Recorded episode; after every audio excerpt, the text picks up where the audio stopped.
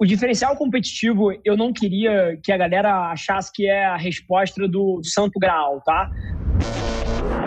Esse é o Nas Trincheiras. Vou contar uma história rápida que eu acho que ilustra tudo isso. Cara, vocês têm noção que eu sento na cadeira de CEO e dono de uma agência e, e até seis meses atrás eu não sabia nem quem era Ogilvy, eu não sabia nem quem era é, Macan, eu não sabia quem era Gray, eu não sabia quem era África. Assim, eu fui aprender o que, que era Publicis, WPP, Omnicom, cara, tem uns lá, tem uns seis, sete meses atrás. E para quem não sabe o que é isso, são as maiores agências do mundo, os maiores grupos de agências do mundo, tá? Mas por que eu tô contando isso? Porque eu nunca me preocupei com a concorrência. Nunca. Olha que coisa interessante. Quando você se preocupa com a concorrência e você eventualmente quer fazer um benchmark para ver o que, que ele faz, o que, que esse cara faz, como ele faz, você está orientado para o produto, cara. Se orientar para o produto é um fracasso, porque a sua orientação tem que estar tá no cliente, cara. Qual é a dor que ele quer resolver, o que ele está tentando fazer, qual é o objetivo que ele quer mover. E essa é a minha única obsessão. Então é curioso, por eu nunca ter tido interesse em olhar o que, que as grandes agências que estão estabelecidas fazem e como fazem, acabou que eu desenvolvi um modelo de operação que é totalmente diferente do que existe aí fora assim, a forma como eu opero, a maneira como as áreas interagem, os processos internos, até os nomes das funções são totalmente diferentes. Porque eu olhei para o que o cliente precisava e eu tive muito problema crescer na empresa. Sim, várias contas dando merda. Só que em vez de tentar olhar, beleza, cara, como é que o outro cara faz aqui para eu importar o modelo dele? Eu olhava de maneira pô, eficaz para o que eu estava sofrendo ali, caceta, como eu resolvo isso de maneira estrutural como é que eu crio uma forma de atender esse problema aqui que eu identifiquei? E eu fui criando o meu modelo em cima disso, em cima disso. Hoje em dia, o que eu tenho é totalmente proprietário. Eu nunca importei uma maneira de operar de outra pessoa. E aí, cara, você tem aquela velha história da ferrovia versus transporte. Cara, no, no século XVIII, quando começou a aparecer rodovias, os carros etc., as maiores empresas do mundo eram as ferrovias. Só que elas olhavam para o que elas faziam como: ah, eu sou uma empresa de ferrovia. É igual eu sou uma agência. Sim, eu sou uma empresa de ferrovia. E aí, cara, começou a aparecer carro, começou a aparecer avião, começou a aparecer navio de uma forma mais frequente, é, caminhão, e o meio de transporte foi revolucionado e as ferrovias faliram. E elas tinham um mercado inteiro de transporte na mão. Só que o problema delas é que elas olhavam para ela, eu sou uma ferrovia, eu faço ferrovia. E são as agências, cara, que olham para essa porra e falam assim: ah, como é que eu faço publicidade? Ah, eu faço filme de 30 e outdoor. Cara, assim, e, e a orientação pro serviço, cara, vai te fadar ao fracasso. Enquanto o que eu faço é, beleza, eu preciso fazer a Ering, o Tinder, a Dominus, a Ambev vender mais. Beleza. Como eu vou fazer isso? Cara, se em 2025 a forma de fazer isso foi entregando flyer na rua, porque o que existe de mais eficaz no planeta Terra para vender é flyer de papel na rua, porque de, por alguma forma está gerando mais resultado, a minha agência vai fazer isso. Em 2020, o motivo que eu falo de Instagram, de Facebook, de LinkedIn, de Twitter, de voz e de várias outras coisas é porque é em 2020 isso é o que move ponteiro de resultado. Eu sou totalmente agnóstico a essas plataformas. Se daqui a três anos elas não existirem, eu tô cagando. Eu quero mover resultados de negócio.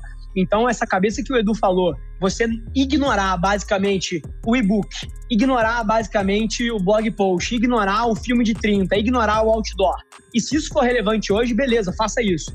Mas a tua cabeça tem que ser, isso é uma consequência das vendas que eu quero gerar, do ponteiro de negócio que eu quero mover. E muito pouca gente pensa dessa forma.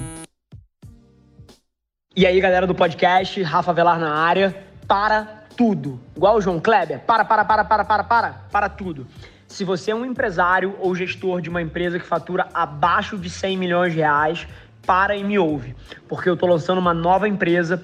Centenas de vocês ao longo dos últimos dois anos que quiseram contratar a Avelar não conseguiram, porque a Avelar ela é focada em marcas globais, em empresas muito grandes. Mas agora vai ser possível. Estou começando uma nova empresa, onde a gente vai atender empresas que faturam abaixo de 100 milhões de reais. Então, se você está nesse perfil e você quer transformar o seu negócio frente a tudo que o Covid está fazendo no mundo dos negócios, toda a transformação digital que vai acontecer nos próximos anos, você precisa ganhar mais contexto na nossa nova empresa. Eu ainda não não vou abrir o nome, mas se você quiser entrar na lista de espera para ser um dos primeiros clientes, a gente vai privilegiar quem tiver na lista antes, você tem que entrar agora, agora, em www.rafavelar.com.br barra futuro.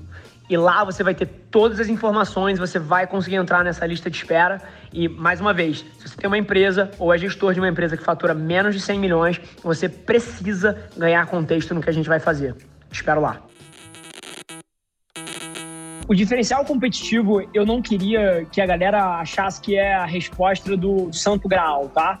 Assim, dependendo do que você faz, quem você atende, qual é o tamanho do seu cliente, o que, que você faz exatamente para ele, se é 2020, 2019, 2018 ou 2021, essa resposta tem mudado um pouquinho. Então é muito mais do que dar uma orientação tática de execução. Ah, você tem que ter a melhor equipe de criação do Brasil, você precisa integrar negócio no teu modelo de pensamento. Cara, acho que a gente já bateu aqui.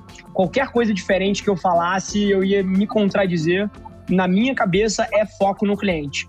As pessoas que estão ouvindo a gente aqui, e foco no cliente é uma parada super batida. Toda vez que alguém fala isso, pelo menos quando eu tô ouvindo, eu fico até com preguiça. É, assim, cara, beleza, foco no cliente. Valeu, obrigado pelo insight. Mas aqui a, a provocação é um pouco maior. O que eu queria que a galera entendesse é que no nível e na velocidade que o mundo roda em 2020, a sua maior fonte, maior, disparada, a sua maior fonte de inovação vai estar na tua fronteira de execução. Para o que a gente faz ou o que precisa fazer, não existe livro, não existe é, curso, assim, não existe. Você operando em alto nível, ninguém consegue te ensinar. Na minha fronteira, eu, assim, eu posso pegar um livro sobre liderança, mas foi mal. Sobre marketing, negócio, inovação, essa interseção onde a agência senta, ou você vai estar tá preenchendo conceitos básicos, e aí beleza, vai lá e pega o conhecimento. Você pode fazer curso, pode ler livro para preencher conceitos básicos. Mas falando de diferencial real competitivo, assumindo que você já cobriu todas as bases do conhecimento básico, a única forma de você inovar e de você ter, criar um diferencial competitivo é aprendendo com a sua própria fronteira de execução. Eu diria que no último ano, assim, eu aprendi zero coisas ouvindo podcast dos outros na fronteira de marketing. Zero coisas lendo algum tipo de livro ou artigo, exceto notícia, que eu consumo notícia igual um maníaco. Mas eu aprendi um trilhão de coisas, um trilhão de coisas em conversas como essas, com, porra, amigos executivos, conversas com o meu time sobre o feedback das estratégias que a gente está rodando e, acima de tudo, conversas comigo mesmo porque apesar de sentar na cadeira de CEO, eu ainda acumulo a função de gerenciar a minha equipe de conteúdo. Então, hoje em dia eu tenho uma equipe de 14 pessoas que produz conteúdo para mim, né, na minha marca, e gerenciar a galera ali que produz, sei lá, 180 peças de conteúdo por dia, é uma máquina, é, tem sido uma fronteira de aprendizado gigante para mim. Mas é a minha fronteira de execução. E é óbvio que talvez algumas pessoas não estejam na posição de ter uma fronteira igual a minha, de não poder sentar numa roda para debater com um grande CMO de mercado para absorver a curadoria deles. E talvez não tenha uma equipe de 14.